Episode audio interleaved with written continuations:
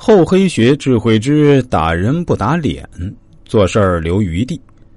我们先来听一下厚黑学原文中是怎么说的。原文中说：“空即是空洞的意思，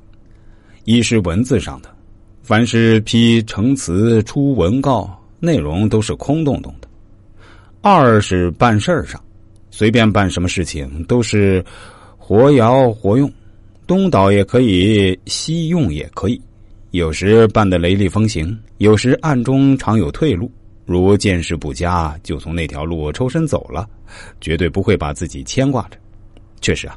在人际交往中，我们常常可以发现，有的人能够在交际圈进退自如，反而有的人却常常被动进退两难。原因啊，我感觉应该是多方面的，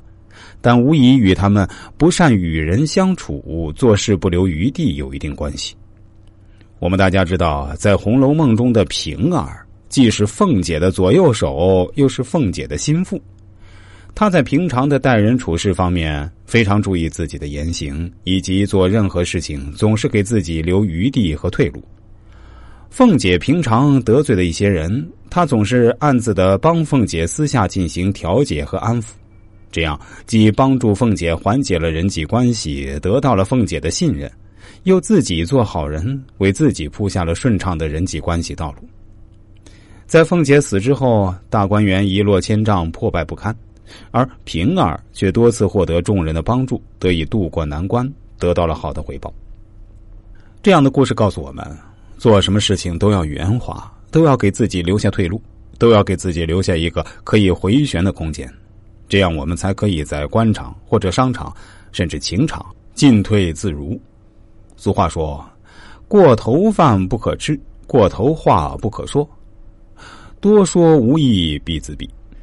俗话还说：“啊，病从口入，祸从口出。”这两句话确实是非常有道理的。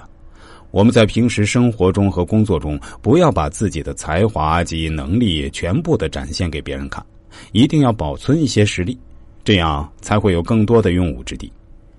如果我们在别人面前把自己所有的能力全部展现给老板或者上司看，那么当我们才华用尽的时候，也就是我们失业的时候。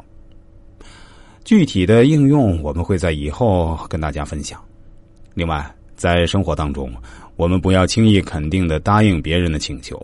我们要圆滑的回答朋友提出的要求，回答别人问题是我们尽量要含糊模糊的答应别人，不要回答的那么肯定。当你拒绝别人的时候，尽量都不要再当面拒绝，给自己留些空间余地。